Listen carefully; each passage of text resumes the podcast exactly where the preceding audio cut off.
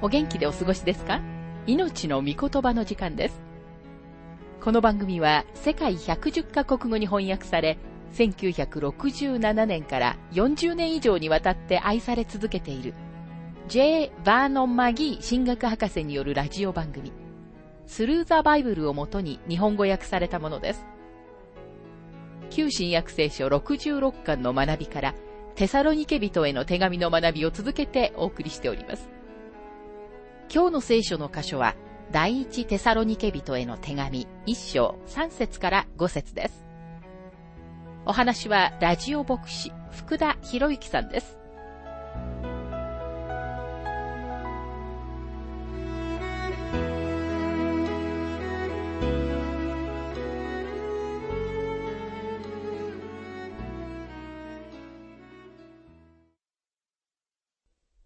第一テサロニケ一章の学びをしていますが、一章の三節。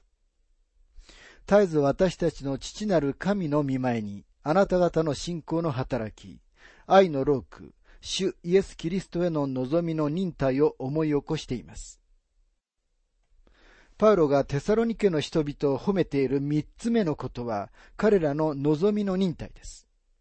彼らが偶像に背を向けて、生ける誠の神様に仕えるために神様に立ち返った後、彼らは同時に神様の御子が天から来られることを待ち望みました。そのことが望みの忍耐です。すべての人間は将来に関する何らかの希望を持って生きています。そしてそれが何であれ、その希望が彼を支えます。何世紀にもわたって人間はこのことを表現してきました。マルティン・ルターは言いました。この世で行われたすべてのことは希望によってなされた。また、ルターよりもずっと前に異教徒であるソフォクレスは次のように書いています。人類のほとんどの人たちを支えているのは希望である。アメリカの霊的著作家 O.S. マーデンは次のように言いました。希望は何よりの薬だ。これほどに偉大な刺激は他にはないし、明日に何かもっと良いものを期待するほどに素晴らしい競争剤も他にない。また詩人アレキサンダー・ポープは次のように書いています。希望は人間の胸の中に永遠を生じさせる。政治家トーマス・ジェファーソンは、私は自分のバーク船、三本マストの船を、船首に希望を持ち、恐れを船尾に残して操縦すると言いました。生ける誠の神様に仕え、神様の御子が天から来られるのを待っているのは、なんと輝かしい、素晴らしい人生であることでしょうか。これは祝福された望みです。今日数えきれないほどの人々が人間には自分のすべての問題を解決することができる。またこの世に平和と繁栄をもたらすことができると考えて、自分たちの希望を人間に置いています。しかし残念ながら人間にはそのようなことはできません。もしあなたの希望がこの世だけにあるなら、その希望は手に入れた途端に壊れてしまうシャボン玉のようなものです。神様は人間を楽園の外に置かれました。なぜなら人間が罪人だったからです。そしてそれ以来ずっと人間は楽園の外に楽園を建てようとしてきました。何年もの間、教会は天の御国を築いているのだと思っていましたが、そうではありませんでした。神様は罪のうちに人間が永遠に生きるようにはされません。私たちはそのことを神様に感謝することができます。すべての時代は大規模な危機に直面して、その度にどうにかして私たちはこれを切り抜けるだろうと言います。ドイツの偉大な皇帝であったフリードリッヒ大王は言いました。私の生きているこの時代は混乱の時代だ。私の希望は神にある。今日あなたの希望は何でしょうかあなたの希望は特定の政党でしょうかまたは人間の作ったどこかの組織でしょうかどんな人間も、どんな政党も、あるいはどんなグループも、この世の問題を完全に解決させることはできないのです。この宇宙を治める王の尺は、釘の跡のある手に握られており、主は正しい時にその行動をされるのです。ここでパウロは、クリスチャン生活の三つの時勢である信仰と愛と希望を一つにまとめています。十字架を顧みて生活の中に良い働きを生み出す信仰の働き。神様の子供たちがキリストに仕えるべきであることの現在の土台と動機である愛のローク。そして将来を望み見る望みの忍耐です。ここにはなんと素晴らしいキリスト教の恵みの三位一体が表現されていることでしょうか。これは信者一人一人の信仰の歩みであるべきです。恵みの三位一体はテサロニケにある教会の信仰の歩みでした。そしてこれがあなたの通っている教会の信仰の歩みでもあることを願います。さて、パウロはもう一つの偉大な真理を取り上げます。第一テサロニケ一章の四節神に愛されている兄弟たち、あなた方が神に選ばれたものであることは私たちが知っています。この箇所について、マギー博士は次のように述べています。さて、またここで選びという言葉が出てきました。かつてエペソビトへの手紙を学んだ時にこのことは取り扱いました。エペソビトへの手紙一章の四節にはこのように書かれています。すなわち、神は私たちを世界のもといの置かれる前から彼にあって選び、見前で清く、傷のないものにしようとされました。この学びをした後、選びを強調しなさすぎる、または選びを和らげすぎだ、と私を非難する何通かの手紙を受け取りました。他の人たちは、私が極端で選びについて話すのに行き過ぎだ、と書いてきました。両方の反応を受け取ったので、私はおそらくちょうど良かったのではないかという結論に達しました。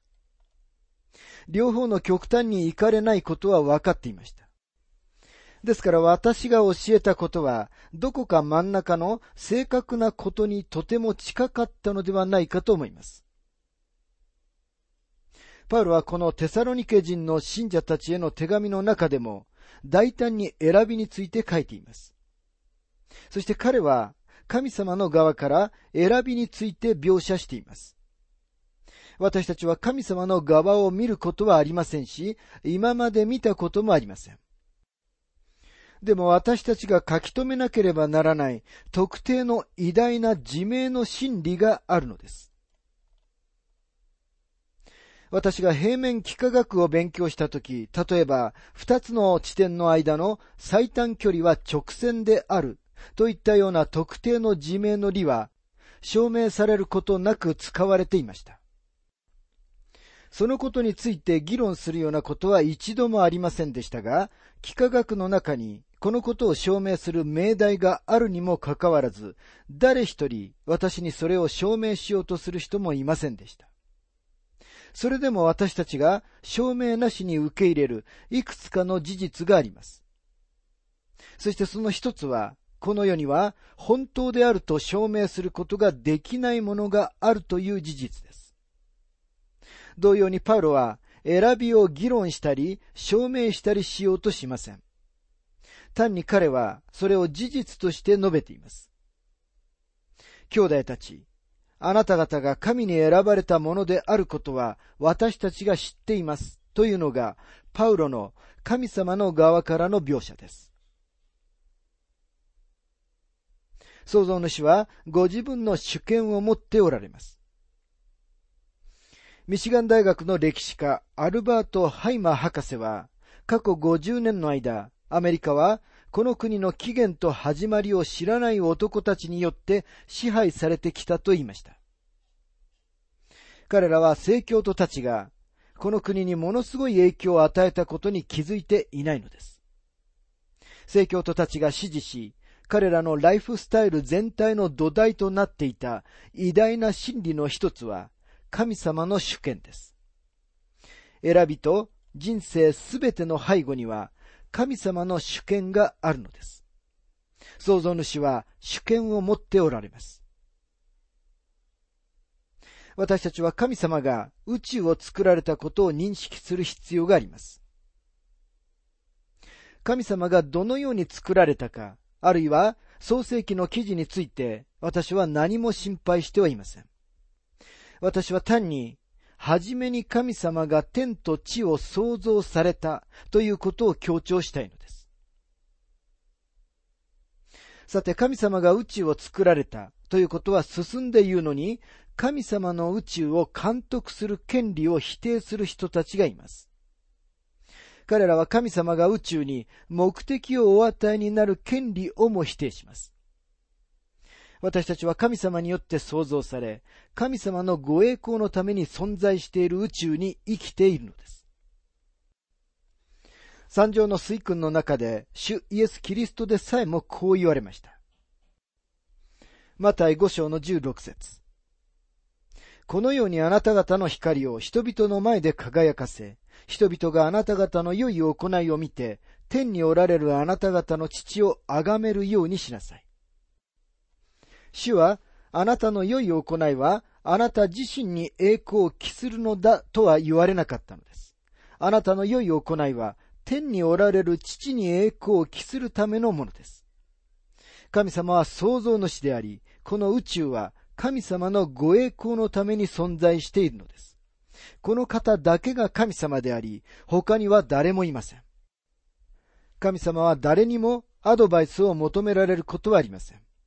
神様はご自分自身の目的のために、この宇宙を動かしておられるのです。ご自分のご栄光のために監督しておられます。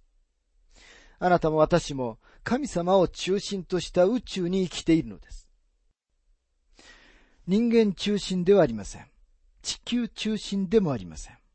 天国中心なのです。この宇宙は神様のもので、神様がご自分の方法で動かしておられるのです。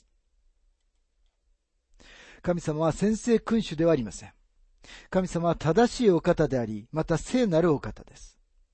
神様がなさることはすべてが正しいのです。もしかしたらあなたはいつもそう思うわけではないかもしれません。でももしあなたが神様がしておられることは正しいと思わないなら、またもしあなたが神様は最善の計画に従っていないと思うなら、断言しますが、それはあなたが間違っているということです。神様は間違ってはおられません。あなたが間違っているのです。あなたの方が考え方を正さなければなりません。なぜなら正さなければ、あなたは宇宙との歩調を乱すことになるからです。この宇宙は、神様と神様のご栄光と神様の目的のために存在しているのです。ですからこの宇宙では、神様のご栄光を成し遂げないことは何一つ起こりません。今日神様が責任を取られ、神様がこの宇宙を動かしておられます。以上のことを念頭において他のことを考えてみたいと思います。あなたは今までに立ち止まって自分が生まれたのだという事実を考えてみたことがあるでしょうか？あなたはもしかしたら存在しなかった可能性もあったのです。神様があなたのところに来られて、お前は存在したいかね？などとはお尋ねにはなりませんでした。あなたは存在すらしてさえいなかったのですから、第一神様はあなたにお尋ねになれませんでした。あなたの存在そのものを考えついたのは神様なのです。そしてあなたが存在することの責任は神様にあります。また神様はあなたが男になりたいか、女になりたいかと尋ねられることもありませんでした。また神様はあなたが今この時代に生まれたいか、あるいは別の時代に生まれたいかなどと尋ねもしませんでした。そしてあなたの両親を自由に選びなさいとも求められませんでした。さらに神様は、あなたの両親が信仰深い方が良いか、金持ちの方が良いか、とも尋ねることもありませんでした。神様は今日、この宇宙を動かしておられます。なぜならこの宇宙は神様のものだからです。あなたには気に入らないかもしれませんが、でもそうなのです。繰り返しますが、神様は先制君主ではありません。誰も自分の意志に反して選ばれることはないし、自分の意志に反して拒否されることもありません。神様のなさることはすべて正しいのです。パウロはローマ人への手紙の中で次のように尋ねます。ローマ人への手紙9章の14節それではどういうことになりますか？神に不正があるのですか？そして彼は自分の質問に強い否定形で答えます。同じくローマ人への手紙9章の14節絶対にそんなことはありません。神様のなさることはすべて正しいのです。私たちはただの被造物にしか過ぎないという認識に戻る必要があります。また私たちはただの被造物であるだけではありません。完全に堕落した被造物なのです。今の時代にこのように言うのは人気がないことは知っています。私たちはお互いの背中をかきながら自分たちはなんと素晴らしい存在なんだろうと言い合うのが好きなのです。だからこそ人々は友愛の杯を配り、食事クラブではいつでも誰かをあれやこれやに秀でていると言っては表彰します。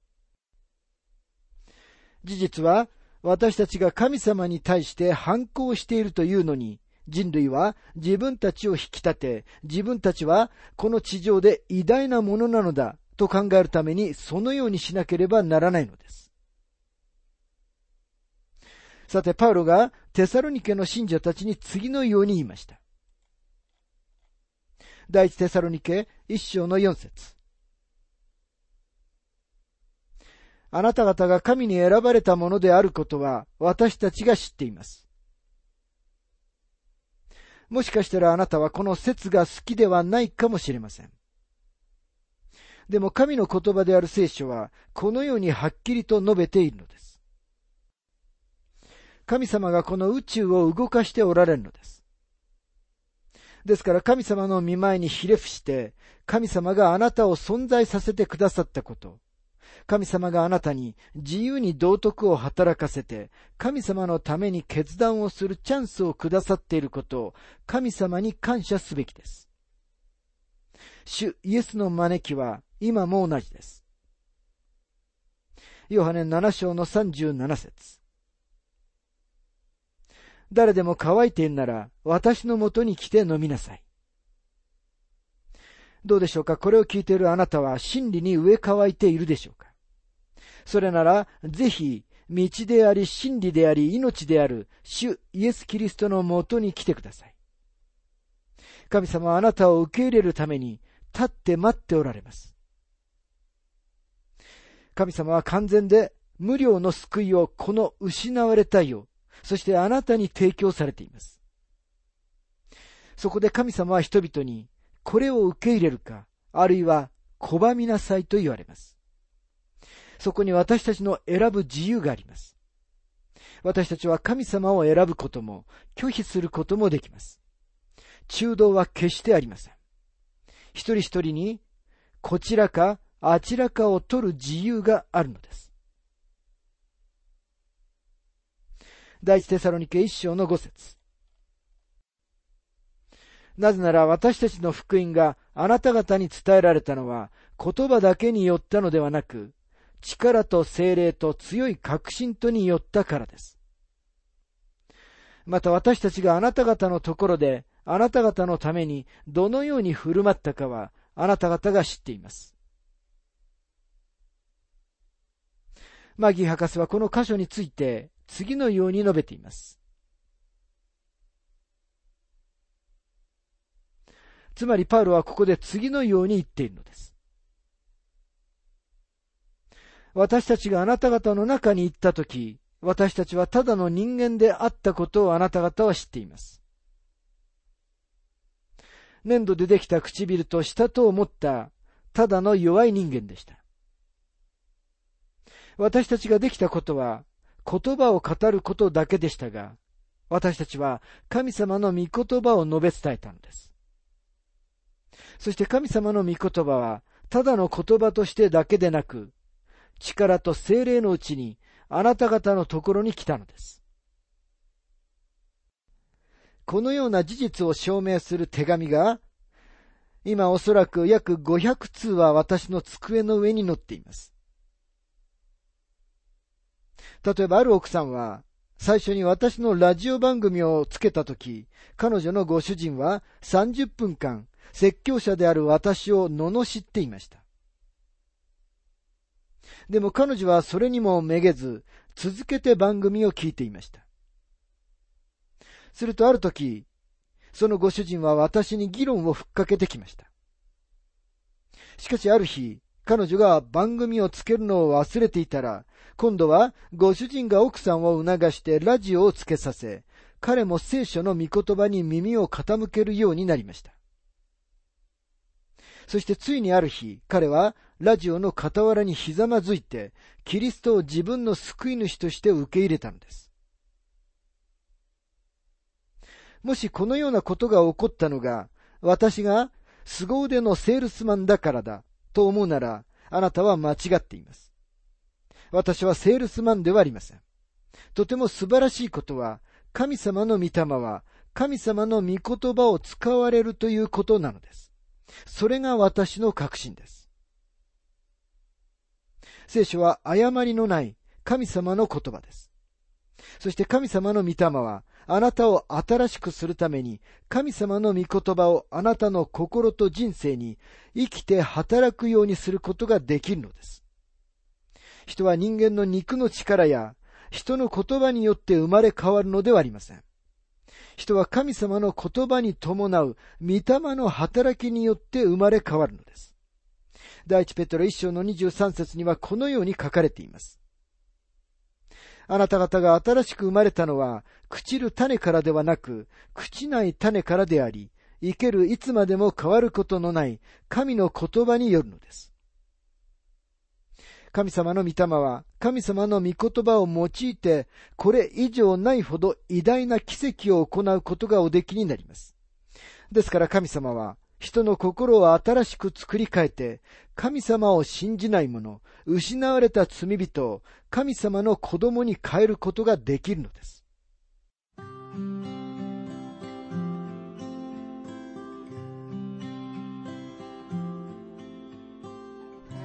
命の御言葉お楽しみいただけましたでしょうか？今回は確信と苦難のうちに受け入れられた福音というテーマで第一テサロニケ人への手紙一章三節から五節をお届けしました。お話はラジオ牧師福田博之さんでした。なお、番組ではあなたからのご意見、ご感想、また聖書に関するご質問をお待ちしております。お便りの宛先は、郵便番号592-8345大阪府堺市浜寺昭和町4-462浜寺聖書協会命の御言葉の係メールアドレスは全部小文字で ttb.hbc.gmail.com です。どうぞお気軽にお便りをお寄せください。それでは次回までごきげんよう。